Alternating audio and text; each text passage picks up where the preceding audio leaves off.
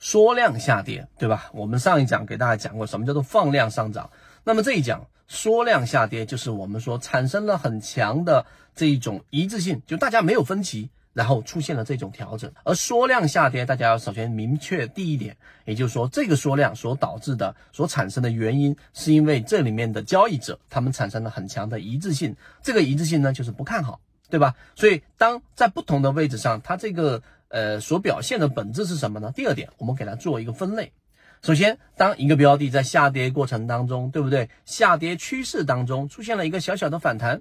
而这一个反弹呢，它又出现了一个我们所说的缩量下跌，说明什么？我们首先要分析前面的这个反弹，这个反弹呢，仅仅是一波，可能大家呃增量资金认为这一波已经到底了，或者是做一些尝试性的试盘，然后上涨。但这个下跌过程当中出现了我们常说的这种缩量。那么这种缩量就是一致性，这个一致性其实就没有产生巨大的分歧，说明什么？说明这一个调整实际上还是原有的那些做做多的这一种资金还是不愿意卖出这个标的的，所以这种缩量下跌其实是作为上升回档当中的一种比较稳健的形态。所以第二点大家要明白，无论是能把握利润，还是在于对自己模型的信任以及自己的。模型过程当中实践和自己交易模式的融合。如果你对这个模型感兴趣，想要更深入的去了解，对于自己的交易有没有启发，换到 MACD 七幺二这个地方深入了解。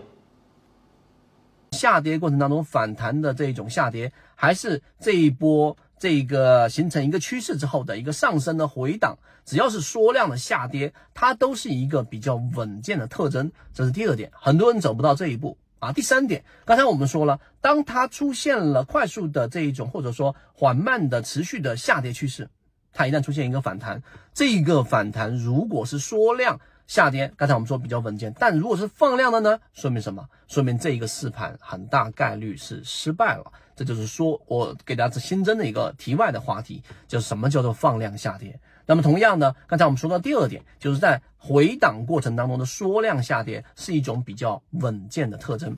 那么当然第三点，当一个标的出现了创了新高，没有所谓压力了。对吧？那么它这一个调整还是我们说的这种缩量下跌，这就得引用到第三点，就是我们常说的这种短线打板客，也就是说你想做妖股，其实连板成妖，对吧？那实际上它最好的这一种成交量模型，我们给大家讲过，上涨时候一波上涨放量，下跌缩量，上涨放量，下跌缩量，这是一种最好的形态。所以，当一个标的创了历史的新高的时候呢，它出现了一波调整，是属于缩量调整的。那么，它如果有一定的支撑，例如说前高的支撑，它突破了嘛，对吧？前面高位可能十块钱，突破十块钱之后涨到十一块，然后回调到了十块五毛钱，是属于缩量下跌的，然后再出现一个底分型，这就是一种好的形态。所以，对于缩量下跌，当然还有不同的这一种组合，但是本质你理解，它是一种一致性的调整。